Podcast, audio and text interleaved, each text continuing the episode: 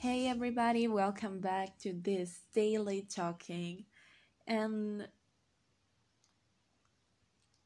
I want to tell you something that it's on my mind. And the thing is that I've dated with people who at the end they didn't want to be with me anymore.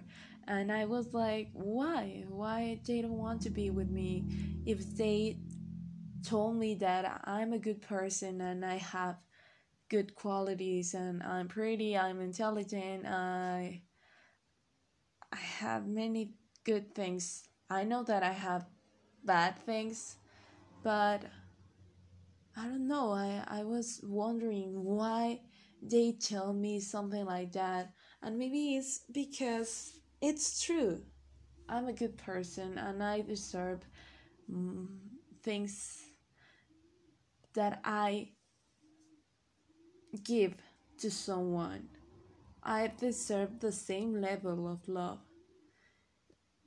But to be honest, when those relationships end ended up, I was I was tired of pretending to be the perfect girl, trying to be like patient to to love no matter what and to trying to be like uh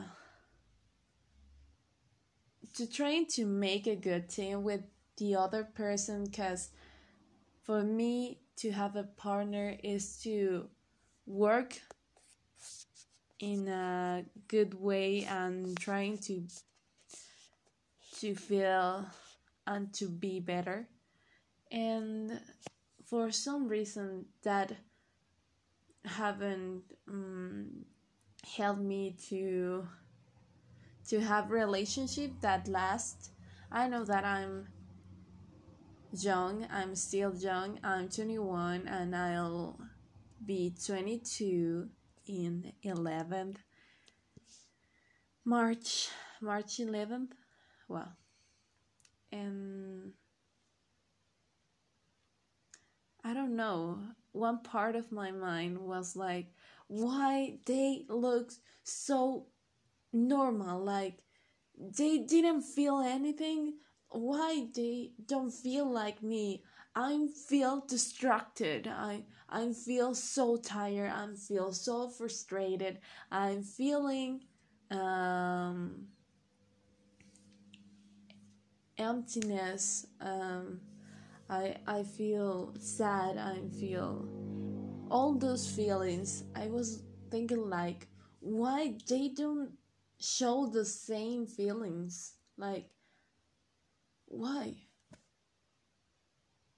Cause I'm I'm still I can't understand like if you are with someone like you like and you say that you love that person while you're living that person and take them a part of your life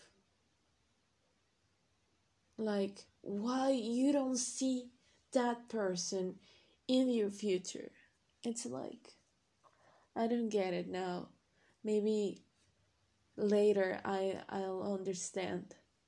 But now I can't. And and before I used to be a person who didn't have any self confidence and I was too shy and I didn't want to show all my feelings because I knew that someone will hurt me, hurt, hurt me, but I won't be someone that I'm not. I'll be the person that I am. I won't try to demonstrate something to no one. Because if someone wants to be with me, it will be because I'm the person that they want to be with. So I don't want to pretend again. I don't want to show or trying to show mm, or make more than I can make. I don't know if this is um, understandable. Like, it's a, it's just like, why, why? It seems like love it's not for me, but I know that love begin inside me because I have to love me before I get into a new relationship. I know this will be difficult for me and I have to pass all of these thoughts through all of this and I will be okay. I will overcome all those situations. But now I'm a little sad. I don't want to lie to you guys. Mm, like, it would be tomorrow will be two weeks ago when my ex-boyfriend and I we broke up. And I uh, I still thinking about it. Like I don't want to to feel sad cuz I know that I'm still living and I'm making better things. Like I'm trying to start with things that I don't know or to restart things that I used to do before I was in that relationship, but it starts are hard, are difficult, but I'm still trying, and that's all. And I was just thinking about those things. Like sometimes I want to know what's on the other's mind, like what they are thinking about it. But I can't, so I I won't uh, overthink and trying to